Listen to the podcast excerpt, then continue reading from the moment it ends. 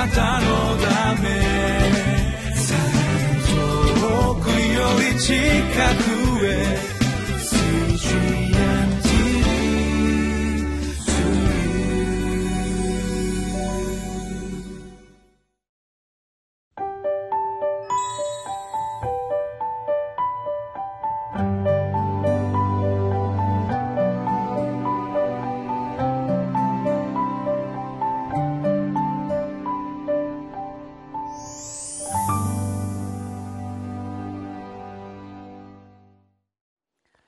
大阪の堺にありますイマヌエル堺キリスト教会の津田聡樹と申します。2月の2日、えー、受験シーズンの真っ只中であります。もちろん学歴というものをつけるためだけに受験する人ばかりではないと思いますがしかしこの日本まだまだ学歴社会でどういう学校を出たかどういう学歴があるかということでそれがその人の判断材料になってしまうということが色濃く残っている社会でもあります。もちろんそういう社会にも適応していかなければならないかもしれませんけれども昨年、えー、多くのいくつかの有名な大学の人が羨むような、えー、その大学に入った学生がサークル活動でえ間違いを犯してしまって人生を棒に振ってしまったというようなニュースもありました。どんな学歴をつけるかということよりもそこで与えられる素晴らしい学びの環境を駆使して学んだりどういう人間になるかということそういうことをしっかりと見据えて学歴やあるいはその環境を選んでいかないと自分自身をの道を見誤ってしまったりあるいは他の人を見間違えてしまうというようなことにもなりかねません。今日のテーマは「偏見は霊的な目を覆います」ということで。学歴社会だけではない私たちの周りにまた私たち自身の中にもありうる偏見ということへの警戒を御言葉を通して学んでいきたいと思います。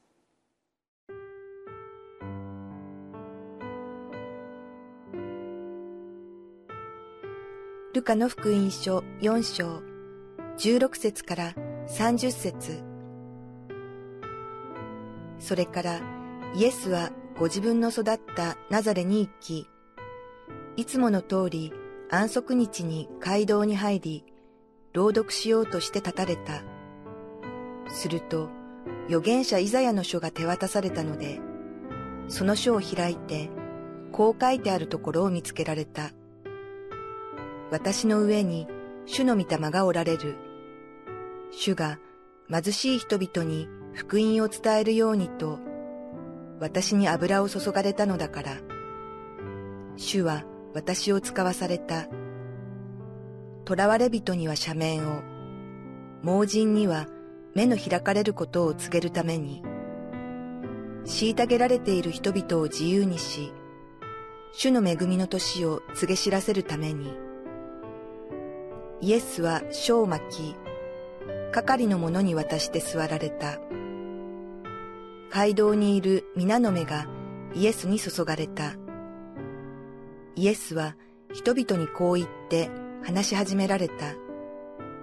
今日、聖書のこの御言葉があなた方が聞いた通り実現しました。皆、イエスを褒め、その口から出てくる恵みの言葉に驚いた。そしてまた、この人はヨセフの子ではないかと彼らは言った。イエスは言われた。きっとあなた方は医者よ自分を治せという例えを引いて、カペナウムで行われたと聞いていることを、あなたの郷里のここでもしてくれと言うでしょう。また、こう言われた。誠にあなた方に告げます。預言者は誰でも自分の教理では歓迎されません。私が言うのは真実のことです。エリアの時代に3年6ヶ月の間天が閉じて全国に大飢饉が起こった時、イスラエルにもやもめは多くいたが、エリアは誰のところにも使わされず、シドンのサレプタにいたやもめ女にだけ使わされたのです。また、預言者エリシャの時に、イスラエルにはサラートに侵された人がたくさんいたが、そのうちの誰も清められないで、シリア人ナーマンだけが清められました。これらのことを聞くと、街道にいた人たちは皆、ひどく怒り、立ち上がってイエスを町の外に追い出し、町が立っていた丘の崖の縁まで連れて行き、そこから投げ落とそうとした。しかしイエスは彼らの真ん中を通り抜けて行ってしまわれた。イエス様の同じ時代に生きそして同じ場所に生きて地上で生きておられたイエス様と直接お会いした人たちのことを羨ましく思うことはありませんか？もしイエス様が一緒に本当に一緒にいつもいてくださったならば自分の信仰はもっと力強くまっすぐなって誘惑や困難にも打ち勝っていくことができたのになという人が時々あります。しかしよく考えてみるとこれもまたなかなか大変なことであります。イエス様の同級生や一緒に遊んだ人たちもいる。子供の時代を一緒に過ごしたこともあるこのナザレの町にイエス様が行かれてそして街道で聖書を開いて御言葉を語り始めなさいました。同じ人間そして大工の子として育たれたイエス様ですから私が持っているイエス様イメージは中世の聖画にあるような頭の上に輪っかがポコッと輝いているようなあの優しいお顔の方ではなくて日光を浴びて黒々とそして筋肉質でたくましいお方が私の持っているイエス様イメージです。そして「おいイエス」とか普通に言いながら育った子供としてある日大人になって帰ってきてそして神の子だ救い主だというふうに言われ始めていた時お前のお父さんのヨセフさん知ってるよと。しかもお前呼ばわりで、えー、昔ながらに遊んでいた彼が急に天国の話神様の救い主救いの話をされ他の人たちから神の子だ救い主だと言われ始めてそれを本当に信じることができるだろうか受け入れることができるだろうかかえって大変だったのではないかなとも思うことです。ですから街道で驚くべき素晴らしい恵みのメッセージを語られた時もそれが自分たちに対しての祝福のメッセージだと「おお素晴らしいよかった」というふうに言うかもしれませんけれども自分の耳の痛いようなことを言われるとそうするとすぐ否定的になって何を言い出すんだお前はと頭に来てしまった。まさに偏見で覆われた姿を見ることができます。彼は彼らは頭に来てイエス様を連れてそして崖から突き落とそうとする。下手すりゃ死んでしまいますね。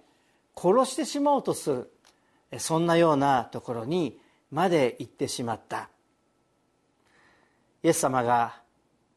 たくさんの人を癒されても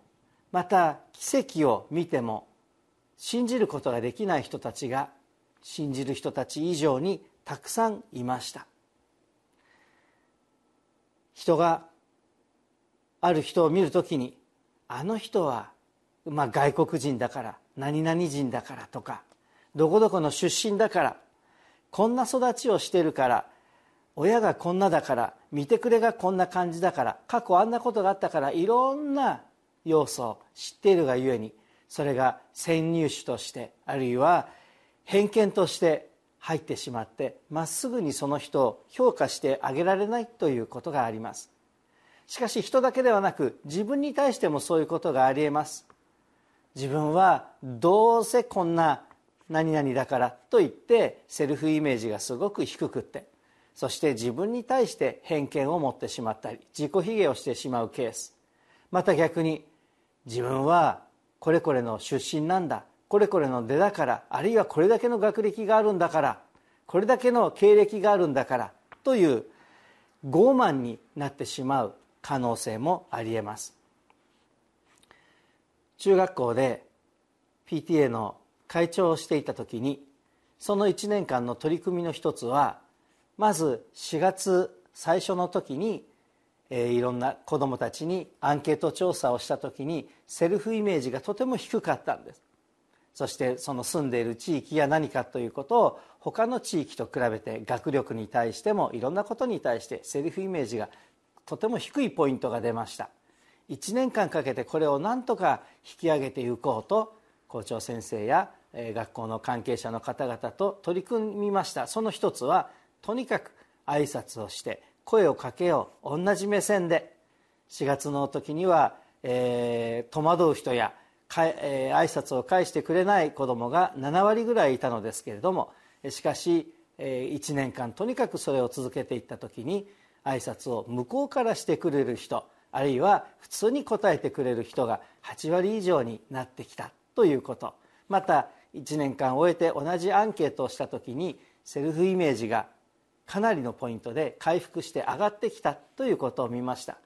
声をかけてくれる。いつも気にかけていてくれる。愛していてくれるんだというそういうことを、え、経験しながらだんだんあ自分も見られているんだ。自分も大切にされているんだということを感じるということが、え、ポイントの中ではもちろん数字だけでは表せませんけれども雰囲気を見ながらも上がってきたように見えます。偏見で自分をあるいは他人を判断するのではなく人をその人としてしっかりと見ることが大切であります。イエス様はこのルカの福音書をもうちょっと読み進めていくと19章でザーカイという人に出会います。詳しくはその時に見ていただければと思いますが人々はあいつは罪人で酒税人なのになんでイエス様あんなにされるんだろう。優しくされるんだろう。お客にまでなられるんだろう。しかしイエス様はこの人もアブラハムの子なのですからとザーカイを見てその愛を表されました。偏見を取り除いて偏見ではなくその人を見るということはあるいはその状況を見るということはとても大切なことだと思います。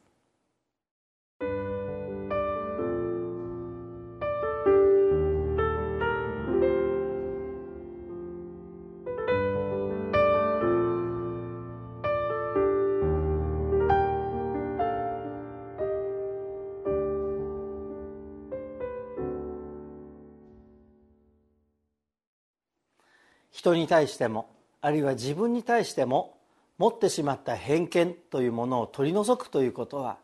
一見簡単なことではありません。けれどもイエス様はそれをしておられました。それは神様が人をどう見ておられるか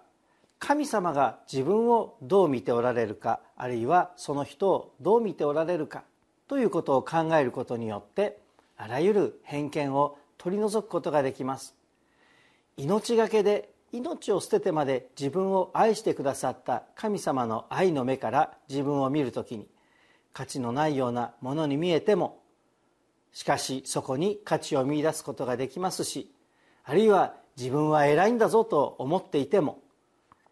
イエス様が命を捨てなければ救われなかったほどの罪人であったんだということもまた知ることができます。それを知った時に同じように他の人周りの人をも神様の愛の目を通して見ることができたならばいろいろな偏見から私たちは解き放されることができます。一言お祈りしましょう。天の父なる神様私の生まれや肩書きやそんなものではなく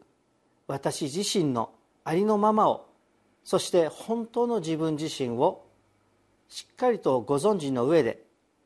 命がけで愛してくださった神様の愛を心から感謝いたします。神様が見ておられるように自分を見ることができるように。また神様が愛しておられるように周りの人を愛することができる自分。いろんな偏見に振り回されるのではなく神様の愛にとどまった生き方を私たちにも与えてください。主イエス・キリストの皆によってお祈りします。アーメン。あなたのため遠くより近く